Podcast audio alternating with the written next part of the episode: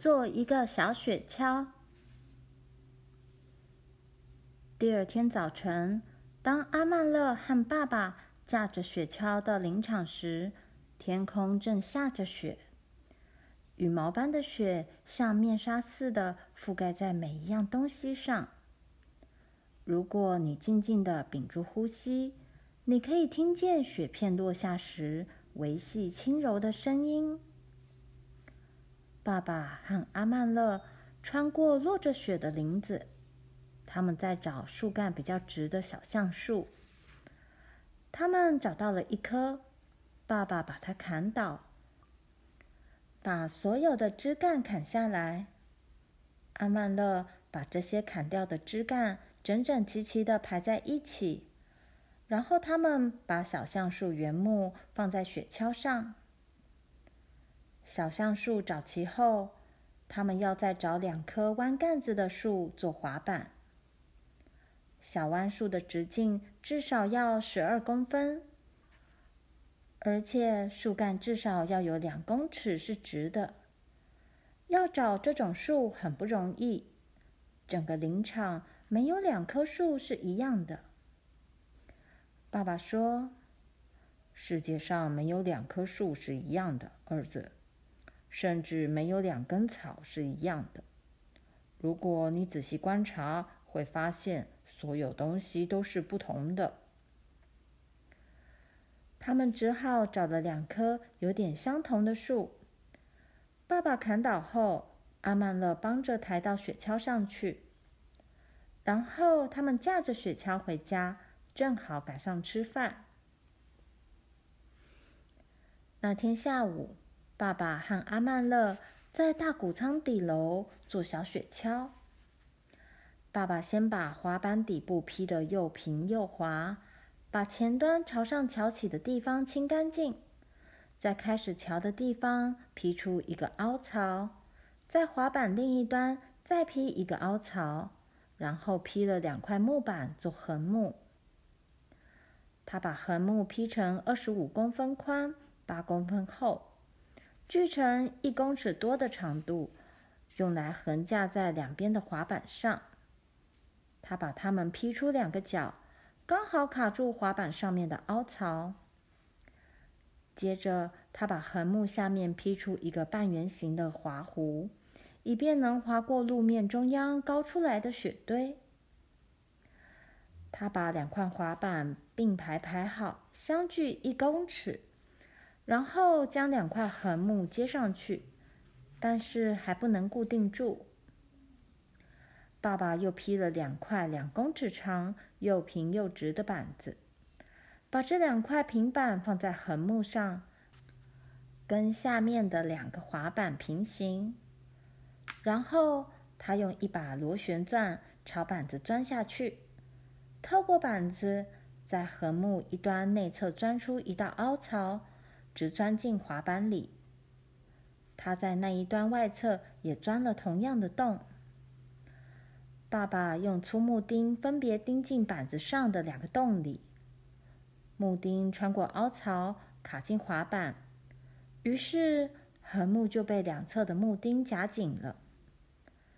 爸爸在板子与横木交接的其他三个角上，也分别沿横木内侧和外侧钻好洞。阿曼乐钉进木钉，大雪橇的主体部分就完成了。现在，爸爸在靠近前面横木的两根滑板内侧相对的各钻一个洞。他把一根细长木杆上的树皮劈掉，两头削尖，好插进洞里去。阿曼乐和爸爸把两根滑板弯翘的这头尽力向两旁拉开。爸爸把木杆插进洞里，等他们放开手。滑板紧紧地夹住木杆了，然后爸爸在木杆靠近滑板的两端各钻一个洞，以便装雪橇的托柄。爸爸用榆树的树干来做托柄，榆树比橡树更坚韧、更有弹性。这根榆木木杆有三公尺长，爸爸用一个铁环牢牢地套进榆木木杆里。铁环距离木杆底部七十五公分。爸爸把木杆的底部一裂为二，一直裂到铁环口。铁环可以避免它继续裂开。他将木杆裂开的那一端削尖拉开，钉入横木杆的洞里，然后又在横木杆上钻洞，一直钻进托柄底部去，然后钉进木钉。爸爸在托柄顶端钉了根大铁钉。让铁钉穿透托柄，以后托柄顶端可以插入牛顎下面的铁环去。当牲口向后退时，铁环会推大铁钉，托柄就会把雪橇往后推。雪橇做好了，这时也快到了做杂物的时间了。可是木架没装上，阿曼乐还不想离开。所以，爸爸很快的在横木的四个顶端上各钻个洞，直透底板。阿曼乐在每个洞里钉一根一百二十公分长的木桩，木桩立在雪橇的四个角上。当他从林场把木材搬出来时，木桩可以将木材夹住。暴风雪要来了，雪花在空中旋转。当夜里，阿曼乐和爸爸拎着装满牛奶的牛奶桶回屋子去的时候，寒风寂寞的呼叫着。阿曼乐希望雪下的深一点，这样他才能用新雪橇去拖木材。可是爸爸仔细听着风声，他说他们第二天无法在屋外工作了。那么他们不如趁这个机会去打谷子吧。打谷子，狂风怒吼，大雪纷飞，杉树林间传来阵阵的哀嚎声。瘦骨嶙峋的苹果树枝像尸骨般相互撞击，发出咔嗒咔嗒的声音。屋外又黑又荒凉，到处一片嘈杂。然而，坚固的仓房却是静悄悄的，无视于风雪的侵袭。仓房仍然挺立，仓内温暖依旧。当阿曼勒将身后的门关上时，屋外暴风雪的嘈杂声安静了下来，仓房中充满一种温暖宁静的气氛。马儿转身回槽，轻轻的嘶叫；小马扬首顿足，母牛则成排站着。神态自若地摇着长尾巴，依稀可以听见它们反刍食物的声音。阿曼乐摸摸马儿柔滑的鼻子，喜爱地看着有双明眸大眼的小马，然后走到工具房，爸爸正在那里修理一副打谷具。打谷具的把柄脱落了，爸爸又把它们接起来。这个打谷具有两部分，打谷的部分是一根铁木做成的棒子，有一公尺长，像一根扫帚柄那么粗。它的一头有个洞，把柄部分约有一公尺半长，顶端凸起一球圆圆的头。爸爸将一片牛皮穿进打谷具的圆洞。牛皮两端用脚钉钉在一起，成了一个皮索圈。他又拿了另外一片牛皮，在两端各切了一条裂口。他把牛皮穿过皮索圈，然后再把牛皮两端的裂口套上把柄的圆头。打谷具和它的把柄松松的，有两条皮索圈在一起。打谷具还可以随意的向四面八方摆动。阿曼乐的打谷具就和爸爸的一模一样，不过因为是新的，不需要修理。等爸爸的打谷具修好，他们一起走到南仓房。虽然牲畜早就把南瓜吃光了，仓房里仍然有淡淡的南瓜香。山毛榉的树叶。散发出一种森林的气息，小麦也飘散着干麦稈的芬芳。尽管屋外的风在呼啸，雪在翻飞，但是南仓房却好暖和，好安静。爸爸和阿曼乐将一捆一捆的谷子松开来，平铺在干净的木板地上。阿曼勒问爸爸：“怎么不利用打谷机来做这些活儿？”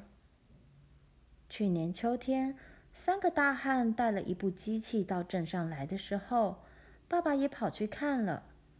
有了机器，这些稻谷只需要几天的功夫就可以打好。爸爸说：“只有懒人才用它，凡事欲速则不达。懒惰的人宁可草草了事，也不愿自己动手做。再说。”那玩意儿只会把稻梗弄得连牲口都不能吃，然后把稻谷喷落一地，白白糟蹋了粮食。他只是省时罢了，儿子。如果整天无所事事，那么多时间又有什么用呢？像这种寒冷的暴风天，你难道喜欢呆呆的坐着，闷得发慌？阿曼乐说：“我不喜欢。”他已经受够了，尤其是每到了星期天。他们把小麦摊开在地上，约有五六公分厚。然后两个人面对面，双手握住打谷具的把柄，在头顶甩动，然后敲到麦子上。爸爸一急，阿曼乐也一急；爸爸又急，阿曼乐再一急。咚咚咚。好像独立纪念日的进行曲，像击鼓似的，咚咚咚。谷粒从麦荚中脱壳而出，从麦稈上筛滤下来，一股淡淡的香气从被击中的麦稈中散发出来，就像阳光下成熟的麦香。过了一会儿，阿曼乐拿起草叉，轻轻插起麦秆，抖动。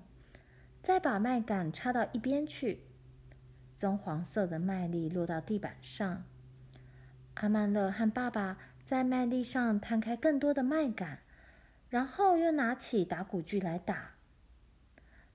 当地板上的麦粒已经很厚的时候，阿曼乐就用一个大的木刮板把麦粒刮到旁边去。一天下来，麦粒越堆越高。收工前，阿曼乐把封磨前的地板扫干净。接着，爸爸把麦粒铲进漏斗箱里，阿曼乐则转动封磨的磨柄。封磨里的风扇呼呼的响，一把麦壳从封磨前吹出来，干净的麦仁泻了一地，越堆越高。阿曼勒抓了一把麦仁放进嘴里。麦仁嚼起来甜甜的，可以嚼好久。阿曼勒一面嚼着麦仁，一面用手撑住麦袋，好让爸爸把麦仁铲进袋子去。爸爸把装满麦子的袋子排成一列，靠立在墙边。这就是一天工作的成果。爸爸又建议：“我们来弄些橘子如何？”于是他们插了一些橘叶，放进漏斗箱里。急转的风扇把叶子吹掉，三角形和黄色的橘子泻出来了。阿曼乐抓了一把，准备晚上在暖炉边烤来吃。然后他吹着口哨做杂物去了。在整个冬季的暴风天里，他们就打谷物，小麦打好。还有燕麦、大麦和加拿大豌豆，有足够的谷物可以给牲畜吃，还有小麦和黑麦可以送到面粉厂去制面粉。阿曼乐已经爬过田，帮忙收割农作物，现在他又学会了打谷子。他帮忙喂食那些有耐性的牛，和在马房的栏杆边热情叫着的马匹。还有饿得咩咩叫的绵羊和咕噜叫的猪，他想告诉他们：“你们放心好了，我已经长大了，可以来照顾你们了。”